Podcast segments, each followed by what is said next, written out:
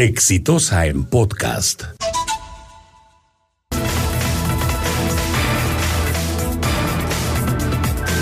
El alcalde de Lima, Jorge Muñoz, ha anunciado como, no sé, un gran paso adelante, que en las negociaciones que él dice van a durar más o menos 45 días, aparentemente las empresas concesionarias de, los peajes de la ciudad de Lima habrían mostrado su disposición eventualmente a aceptar eh, una cláusula anticorrupción en los contratos. Pero, a, a ver, una cláusula anticorrupción de aquí para adelante.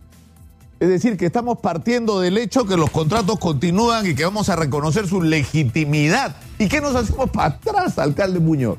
¿Qué nos hacemos para atrás? O sea, están puestas sobre la mesa todas las evidencias de que ha habido un sistema articulado y continuo de corrupción que ha comenzado con el financiamiento de las campañas electorales y de la campaña contra la revocatoria de Susana Villarán, donde se han movido millones de millones de dólares y que ha habido además el pago de comisiones ilegales. ¿Para qué? Para entregar el principal recurso de la Municipalidad de Lima, que era el sistema de cobro de peajes, a dos empresas privadas brasileñas y a toda la gente que se asoció a ello. Es decir, eso es lo que ha ocurrido en el origen. Es decir, el origen de ese contrato es por el financiamiento ilegal de campañas y la percepción de comisiones ilegales, actuar en contra del interés público haciendo estos contratos. La Municipalidad de Lima no necesitaba concesionar esas vías. La Municipalidad de Lima, a través de esas concesiones, renunció a ingresos que son vitales para la ciudad. Y se ha causado un enorme perjuicio, además de las condiciones en que se realizó ese contrato, de la sucesión de incumplimientos que ha habido en el camino.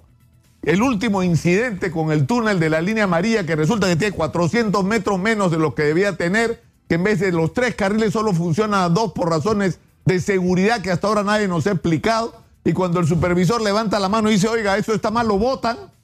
Y hasta ahora nadie nos ha dado una explicación razonable sobre eso, donde además uno cruza, lo asaltan y nadie es responsable.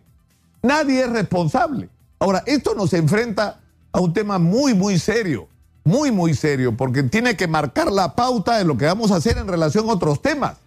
Porque tenemos que plantearnos otros temas. ¿Por qué vamos a aceptar, por ejemplo, la legitimidad de contratos como el del gas?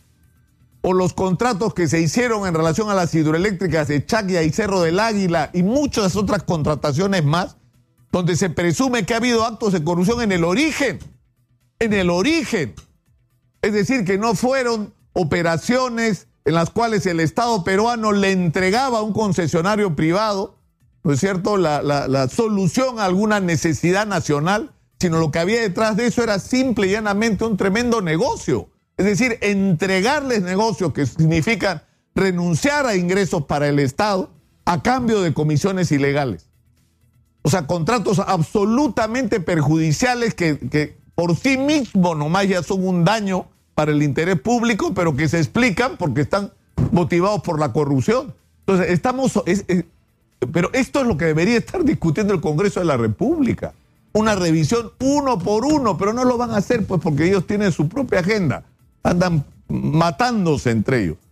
Pero lo que es cierto es que esta discusión sobre los contratos de concesión de rutas de Lima y línea amarilla tienen que marcar la pauta de qué es lo que vamos a hacer los peruanos con todos esos contratos truchos y tramposos que se firmaron, envenenados por la corrupción y que lo único que han causado es perjuicio para el interés público, para el interés de los peruanos.